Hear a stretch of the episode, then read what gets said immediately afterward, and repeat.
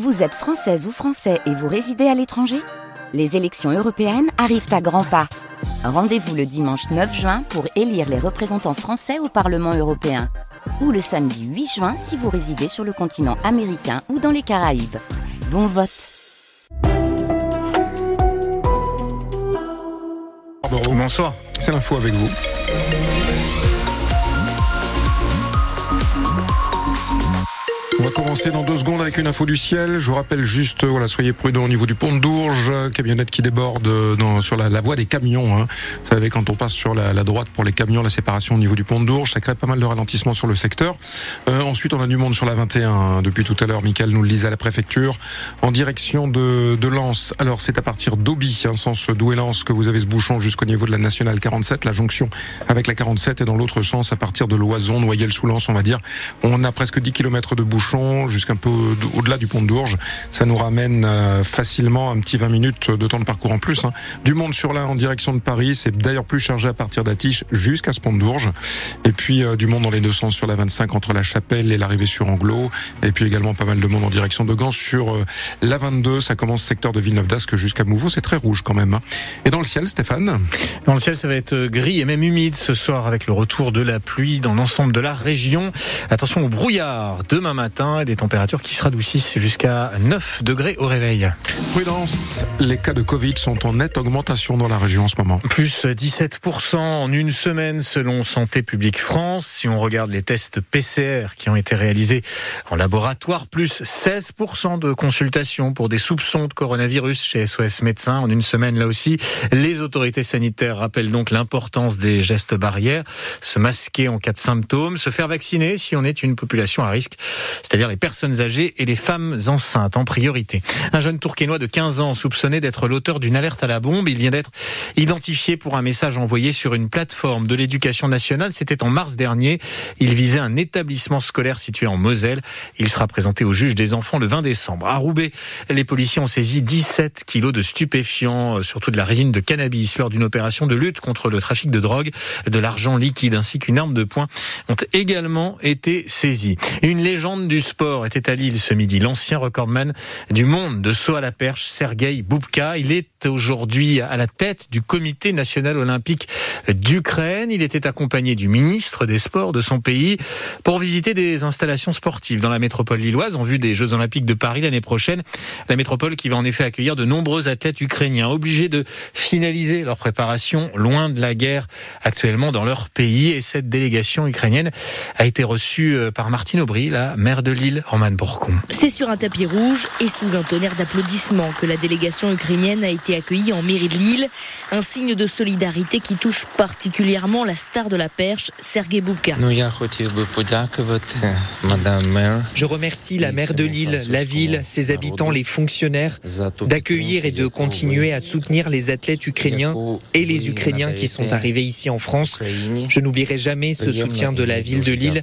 Cela restera toujours dans mon cœur. Au cœur des discussions sur les Jeux Olympiques se pose évidemment la question de la participation d'athlètes russes sous une bannière neutre. La position de Matvey Bini, ministre de la Jeunesse et des Sports ukrainiens sur ce sujet, est très claire.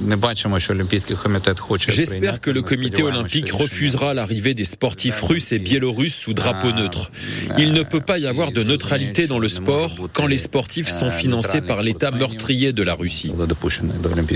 Un avis partagé et affirmé par la maire de Lille, Martine Aubry. Le conseil municipal a pris position contre euh, la présence d'athlètes russes. Si le CIO décidait de les accueillir, il faudrait bien sûr que ce se fasse de manière individuelle et sous bannière neutre. Mais ce n'est pas ce que nous souhaitons. Le maire de Lille qui a tenu à rappeler également à quel point les Ukrainiens, sportifs ou non, ont toute leur place ici à Lille. Un reportage France Bleu Nord de Roman Porcon. La CGT d'Arcelor n'apprécie pas les méthodes de la direction du groupe sidérurgique.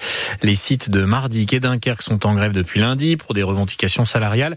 La direction a estimé qu'il y avait un risque pour la sécurité des installations et elle a demandé à la préfecture des réquisitions de personnel. Selon le syndicat, cinq salariés ont donc été réveillés dans la nuit de lundi à mardi par des policiers pour venir sur leur lieu de travail. C'est une entrave au droit de grève, dit la CGT, qui promet d'élargir le mouvement à d'autres sites du groupe en France et même de le durcir. L'évêque d'Arras prend position dans le débat actuel sur la suppression de l'aide médicale d'État pour les étrangers. Cette aide a été votée par le Sénat. La fin de cette aide a été votée par le Sénat dans le cadre de la loi immigration qui est désormais débattue à l'Assemblée nationale. Olivier Leborgne, l'évêque d'Arras, donc co-signe une déclaration conjointe avec d'autres prélats français. Il en va, écrivent-ils, du respect de la dignité euh, humaine. Euh, une bonne nouvelle pour euh, vos porte-monnaies si vous prenez le train habituellement. Sachez que les tarifs des Ouigo, mais aussi des trains intercités n'augmenteront pas l'année prochaine. C'est une promesse du ministre des Transports, Clément Beaune. Il faut savoir que 12 millions de passagers empruntent un train intercité chaque année.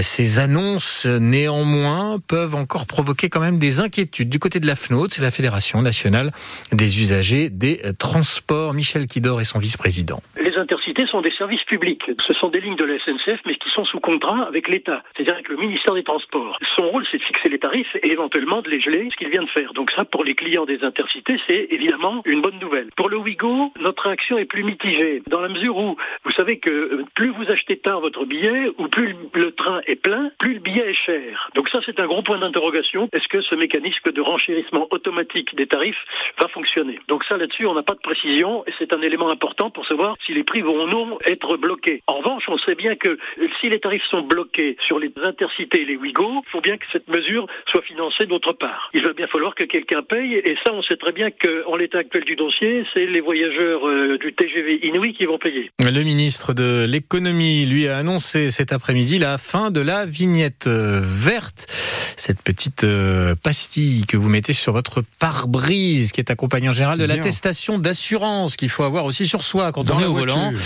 Et sinon, c'était, c'est toujours 35 euros d'amende. Et bien, à bah partir du mois d'avril prochain, vous ne pourrez plus être sanctionné puisque tout cela va être dématérialisé. En cas de contrôle, les policiers se connecteront à un fichier où vous serez normalement répertorié si vous avez bien souscrit une assurance auto parce qu'elle restera quand même obligatoire et c'est votre assurance qui s'occupera de toutes les démarches pour dématérialiser matérialiser tout ça. Donc normalement, c'est mmh. moins de paperasse et a priori pas de soucis. Moins d'autocollants sur la vitre. Euh, voilà. Et, et, pas de démarche à faire de votre côté si vous êtes automobiliste. Lens s'interroge après l'interdiction de déplacement de ses supporters pour le match de demain à Montpellier. La direction du club demande davantage de lisibilité pour ce type de décision, alors que la moitié des parcages extérieurs seront ouverts dans les stades pour cette 15e journée de Ligue 1 de football. En Ligue 2, un entraîneur par intérim chasse un autre à Valenciennes. Ahmed Kantari dirige l'équipe désormais après la mise à pied hier de Georges Massiel.